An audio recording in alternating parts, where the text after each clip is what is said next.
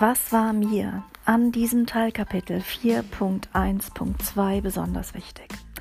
Besonders wichtig ist es, immer wieder Neues zu lernen. Ich weiß jetzt etwas über Wikis. Ähm, ich weiß auch, dass Wikispaces seit 2018 nicht mehr existiert, was vielleicht sinnvoll wäre, in ihren Unterlagen ein bisschen auf Vordermann zu bringen. Ähm, außerdem ist der Podcast, die App ist ziemlich schwierig zu bedienen. Deswegen benutze ich jetzt eine andere. Aber für meinen Unterricht bedeutet das momentan erstmal in den nächsten Wochen gar nichts. Wenn aber der Moment kommt, werde ich natürlich beides einsetzen und bedanke mich für diesen Unterricht bei Ihnen.